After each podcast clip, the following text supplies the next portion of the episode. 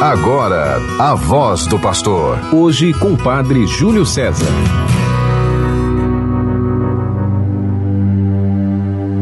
Entrai, inclinai-vos e prostrai-vos. Adoremos o Senhor que nos criou, pois Ele é o nosso Deus.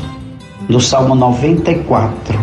Querido irmão, querida irmã, você que está conosco pela 91.9 FM, a rádio de nossa arquidiocese, a Sintonia do Bem, e você que nos acompanha pelas outras rádios que no território arquidiocesano retransmitem o programa A Voz do Pastor, programa do nosso arcebispo, Dom Jaime Vieira Rocha, que infectado pelo Covid faz a sua, o seu período de isolamento, vivendo também esta convalescência em busca de recuperar plenamente as suas forças para conduzir a missão da igreja na Arquidiocese de Natal. Eu, Padre Júlio, pároco da paróquia de Nossa Senhora da Candelária, recebi dele a missão de continuar aqui com você ainda estes dias, enquanto rezamos pedindo a Deus a plena saúde, o restabelecimento da saúde do nosso arcebispo.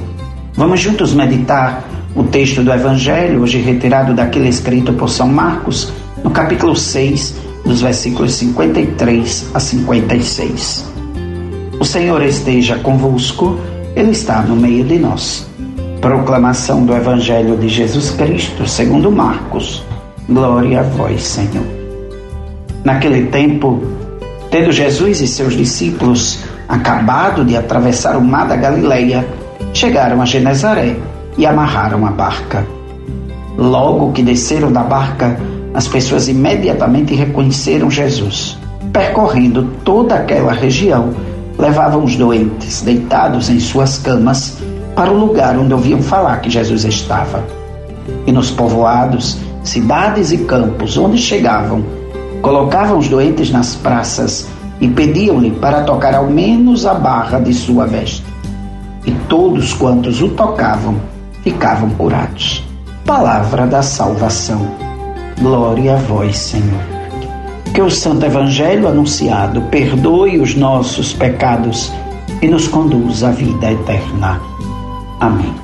Querido irmão, querida irmã, nesta segunda-feira, 7 de fevereiro, quinto domingo do tempo comum, vamos encontrando Jesus que percorre as aldeias do território de Genezaré. As pessoas vão se aproximando dele buscando nele o apoio, o conforto, estão sofrendo. Sabem que encontrarão em Jesus saúde, paz e vida. Confiam na sua presença, confiam na misericórdia de Jesus. Sabem que Jesus faz o bem e ele faz. Porém, ele convida também para que as pessoas não fiquem apenas no milagre, que acolham a sua mensagem de salvação que acolham a sua pessoa, porque nele está a redenção. E aí nós somos chamados a nos perguntar: por que que nós buscamos Jesus? Buscamos Jesus por causa do evangelho? Ou buscamos Jesus porque esperamos receber dele algum benefício, alguma graça, algum milagre? Deus está sempre cuidando de nós. Somos a família de Deus. Ele vela por nós com incansável amor mas nós precisamos confiar. Confiar na graça de Deus. Deixar que Ele nos guarde sob a sua proteção. Jesus veio ao mundo para nos salvar. Nós não podemos esquecer disso. Jesus é a nossa salvação. Só em Jesus nós encontraremos a vida e a redenção. Se estivermos longe de Jesus, não seremos nada Longe de Jesus, não podemos nada. Temos que estar junto dele sempre. Sempre junto dessa presença amorosa do Senhor que se faz no meio de nós como a aliança eterna, a nova e eterna aliança do seu sangue.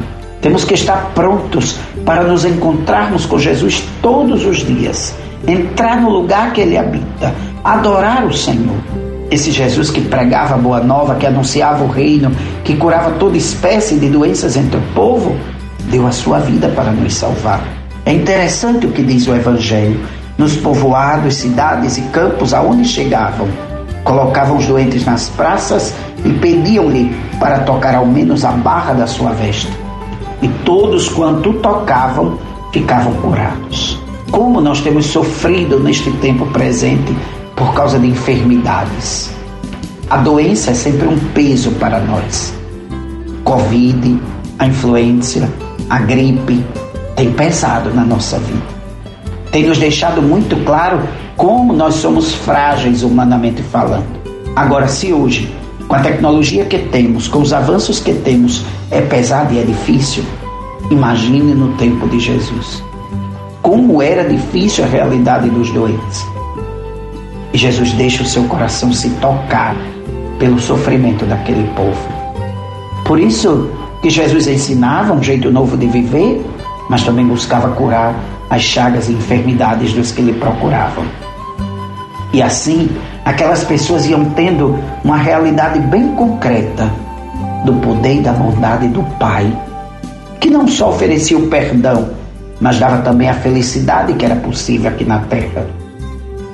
Nós temos que nos perguntar: estamos preocupados com a saúde do nosso povo? Ou estamos apenas querendo que as pessoas rezem? Reze que passa, reze que dá certo. Tem que rezar sim, tem que encontrar Jesus sim, mas também tem que buscar a vida digna das pessoas. Será que quando nós escolhemos os nossos governantes, aqueles que fazem as leis de nosso país, de nosso estado e de nosso município, nós nos preocupamos em saber o que é que eles pensam sobre a saúde do nosso povo? O nosso Deus é o Deus da vida e ele nos convida a sermos misericordiosos com os outros, a oferecermos a paz aos outros que conforta os corações. Deus olha com bondade para toda e qualquer pessoa, mas ele se inclina de uma maneira especial para os que sofrem, para os que precisam da sua misericórdia. E a nossa comunidade igreja deve ser educada para isso, para saber acolher de maneira fraterna para levar os outros a escutar o Evangelho, mas a também ter uma vivência solidária. Nosso trabalho deve ser fecundo de vida e de libertação. Temos que nos colocar ao lado dos marginalizados e dos empobrecidos. Temos que pedir muito ao Senhor que nos livre das coisas que possam nos afastar dele. Que ele nos conduza no caminho do Cristo que veio para o meio de nós. Esse Deus que no alto da cruz entregou seu corpo e o seu sangue para alimento de nossa fraqueza, nos conceda que nós também sejamos para os outros esses sacramentos da vida eterna, consolando os que choram, dando de comer e de beber aos que têm fome e sede, sendo justos com os que precisam de nós. Se participamos do pão e do vinho, do corpo e do sangue de Cristo, é para viver de tal modo unidos a Ele que tenhamos a alegria de produzir os frutos para a salvação do mundo. Não pode ser apenas um faz de conta. A Eucaristia que celebramos, a Eucaristia que comungamos, deve nos levar a descobrir essa presença de Deus no meio da humanidade. Deve nos levar a fortalecer a vida daqueles que muitas vezes não tem ninguém por eles. Deve nos levar a fazer com que cada um, cada pessoa, se sinta amada se sinta preparada para acolher o Cristo que vem.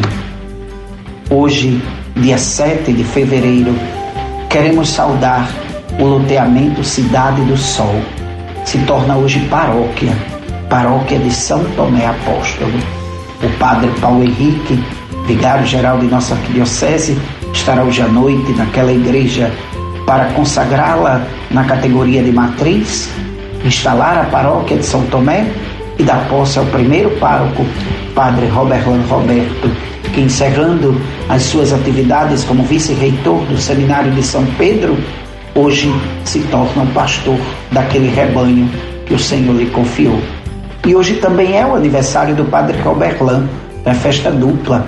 Que Deus o abençoe, que Deus o fortaleça, fortaleça toda a comunidade que vai abranger aquela paróquia desmembrada da paróquia de Santo Antônio de Pádua Parque dos Coqueiros e da Paróquia de São Lucas, no Conjunto Amarante. Pela intercessão de Nossa Senhora, tenhamos todos uma feliz segunda-feira, em nome do Pai e do Filho e do Espírito Santo. Amém. Você ouviu a voz do pastor. Hoje com o Padre Júlio César.